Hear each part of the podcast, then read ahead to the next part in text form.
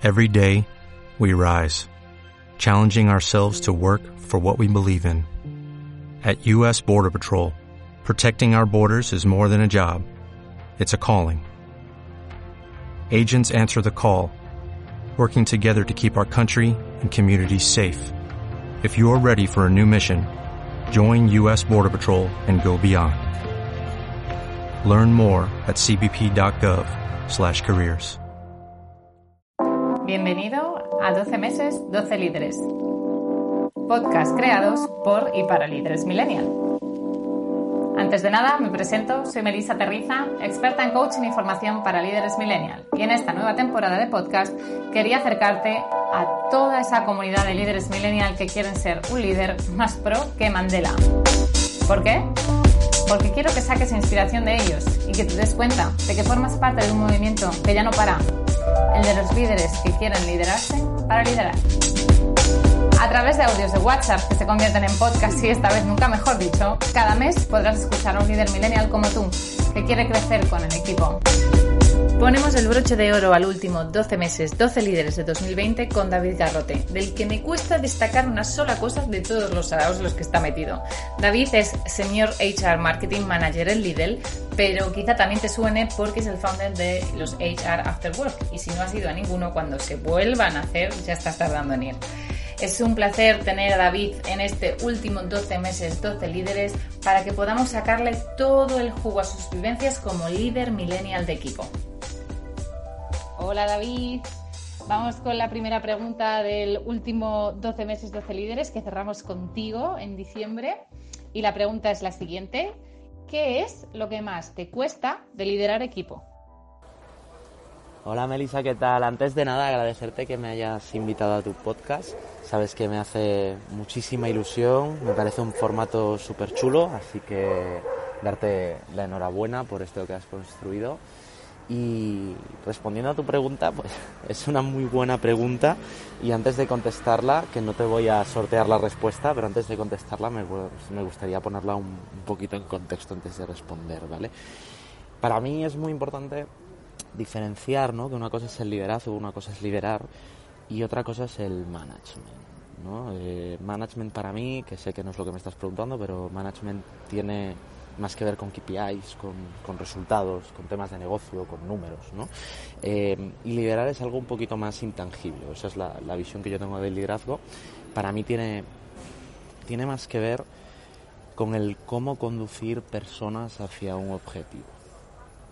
Entonces, bajo esta premisa, ¿no? el cómo conducir personas hacia un objetivo, aquí hay muchas cosas que son complicadas. ¿no?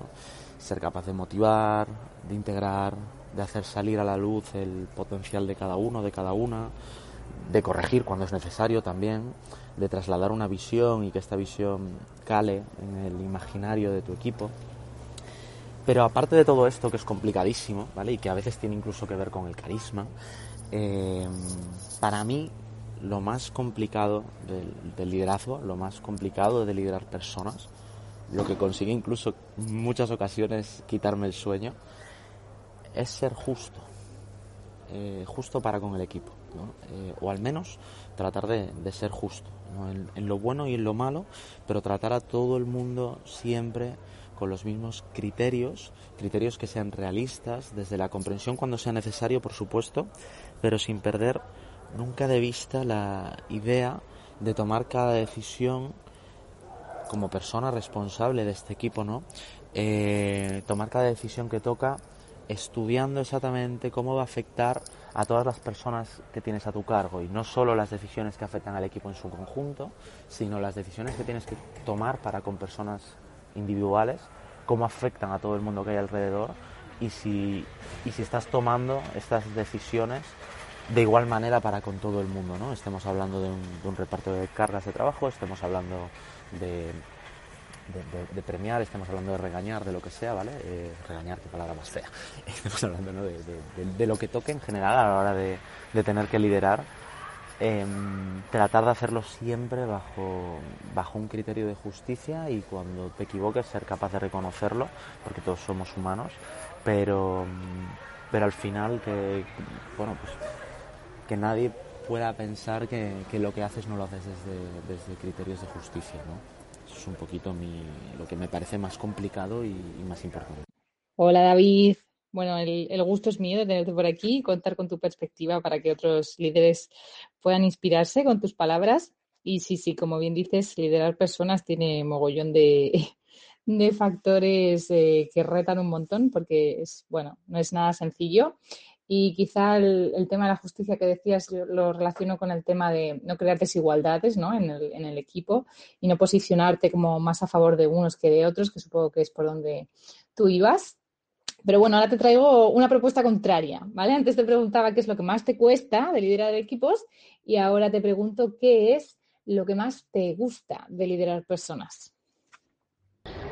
Pues aunque quizás para mucha gente de la que nos escucha en este podcast le pueda sonar atópico, yo creo que lo que más me llena o lo que más me satisface de, tener la oportunidad de liderar personas es precisamente poderme sentir parte del desarrollo de estas propias personas, ¿no? que cuando a medida que va pasando el tiempo ir viendo pues ese crecimiento personal y profesional que tienen las personas de tu equipo, pues poder decir, oye, una pequeña, una diminuta parte de responsabilidad en, este crecimiento y, en este desarrollo quizás tenga algo que ver conmigo, ¿no? Siempre digo una pequeña parte porque al final el 80, el 85% del éxito en el desarrollo personal de uno yo creo que, al final es, es responsabilidad de uno mismo, sobre todo cuando es para bien pero, pero que una pequeñísima parte, en un 10, en un 15%, incluso a veces en un 20%, puedas mirar y puedas decir, oye, pues quizás una parte de esto sea, yo haya contribuido a ello, eh, a mí personalmente es lo que más me llena. E insisto que aunque pueda sonar atópico, yo creo que, que para la gente pues, que tiene la, la oportunidad de llevar equipos y de, y de liderar, yo creo que, que empatizarán con esto y que si suena tópico es precisamente porque a muchos es lo que más nos llena, ¿no? Pues totalmente. De hecho, durante estos 12 meses, más de uno, de un y una líder ha compartido que era lo que más le llenaba y yo también en mi caso personal, cuando llevaba equipo, también era una de las cosas que más me llenaban. Así que suena atópico, quizá, no lo sé, pero es, es muy real, ¿no? Es muy cierto. Y vamos con la tercera pregunta, David. Si le pudieras dar un consejo a tu yo del pasado que empezaba a liderar equipos, ¿qué consejo le darías? Yo creo que yo creo que eso es una, una pregunta, un consejo que me gustaría pedirle a mi yo del futuro, ¿no? Creo que, como todo en esta vida, pues todavía soy muy inexperto y, me encantaría poderle preguntar al David dentro de 10 años eh, pues qué consejo me daría en todo lo que tiene que ver con la gestión de equipos. Pero bueno, para no esquivar tu pregunta, yo le diría que ni todo va a ser tan fácil como parece, que la, gestión de personas es compleja, eh, tiene, tiene muchas más dificultades de las que uno se espera al principio, eh, que van más allá de, de lo que en una primera capa pueda parecer, pero que bueno, que todo irá bien, que las cosas salen y que, que no hay que perder el ojo de encima y, que hay que ir con, mucho respeto y con mucho cuidado asumiendo estos nuevos retos, pero, pero que bueno, que las cosas terminarán por salir bien. Hola David, pues vamos con la última pregunta del último 12 meses, 12 líderes de este 2020, que es la siguiente. Si te pudieras pedir un superpoder en forma de soft skill para ser ese líder que ya, vamos, lo peta totalmente, ¿Qué superpoder te pedirías? Pues esta es complicada, porque esta es complicada, porque yo creo que todos estamos acostumbrados a que alguna vez nos hayan preguntado, oye, si te pudieras pedir algún superpoder, ¿qué te pedirías así en general, no? Y al final pues todos hemos pensado alguna vez, oye, pues yo me pediría esto, yo me pediría lo otro, yo me pediría volar, yo me pediría lo que fuera, ¿no? pero claro, orientado a lo que es el, liderazgo, la gestión de personas y, las soft skills, pues yo sinceramente nunca, nunca lo había pensado. Em, si, pudiese pedir solo una, ¿vale? porque creo que me haría una lista de los Reyes Magos enorme, de todos los superpoderes que creo que me vendrían bien para, para poder mejorar y seguir creciendo como profesional. Pero si solo pudiese pedir una, yo creo que, que pediría un superpoder relacionado con una empatía extrema. ¿no? Quiero decir, hablábamos hace un rato de la importancia de, ser justos, ¿no? y eso implica muchas veces pues tener que tomar la ser justo a veces implica tener que tomar decisiones que son incómodas o que pueden incluso eh, sentar mal a alguien pero que son son justas por sí mismas obviamente siempre hay que hacerlo pues dentro del marco de unas buenas formas y del, respeto y demás mm, y yo creo que ahí siempre falta siempre falta empatía ¿no? o sea yo quiero quiero pensar que que al final hay formas siempre de hacer las cosas, de escoger el mejor momento adecuado incluso para dar una mala noticia o para dar un, un feedback que es un poquito más duro. Eh, y creo que es muy importante pues esforzarnos por entender en qué momento está exactamente ahora ¿no? la, otra persona y yo creo que, que un, superpoder de, de, empatía extrema como de poder entender en cualquier momento pues cuál es el momento más adecuado para para abarcar a otra persona de una determinada manera, ¿no? Eh, pues yo creo que al final pues no estaría nada mal. Y nada, Melissa, pues agradecerte, agradecerte una vez más que me hayas invitado a participar en tu podcast. Eh, como te decía al principio, me hace, me hace muchísima ilusión y bueno, que aquí me vienes para lo que necesites. Me encanta el superpoder que te has pedido y me eh, tienes un más uno conmigo. Me encantaría también poder tener esa super empatía y creo que, como bien dices, efectivamente, incluso hasta para dar una mala noticia o una noticia un poco más dura, nos vendría genial para saber cuál es el momento en el que a la otra persona, bueno, pues le puede ir mejor, ¿no? El recibirlo.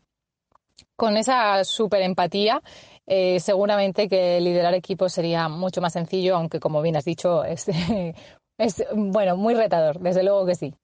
Muchísimas gracias a ti porque de verdad que disfruto muchísimo escuchándote y seguro que a muchos más líderes le puede servir tu experiencia y le puede servir también como inspiración a la hora de cuando tenga un mal día y diga, esto de liderar personas es muy complicado.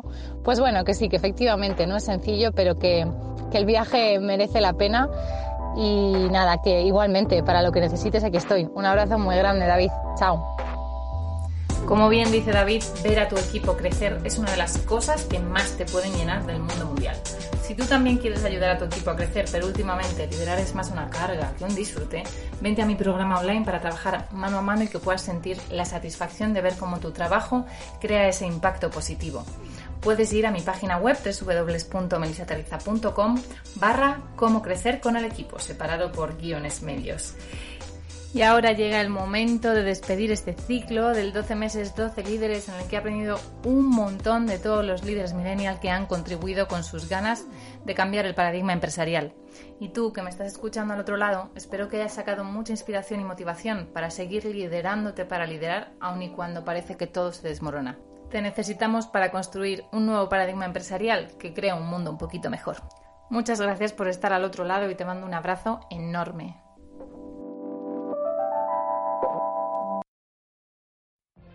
What if you could have a career where the opportunities are as vast as our nation, where it's not about mission statements, but a shared mission?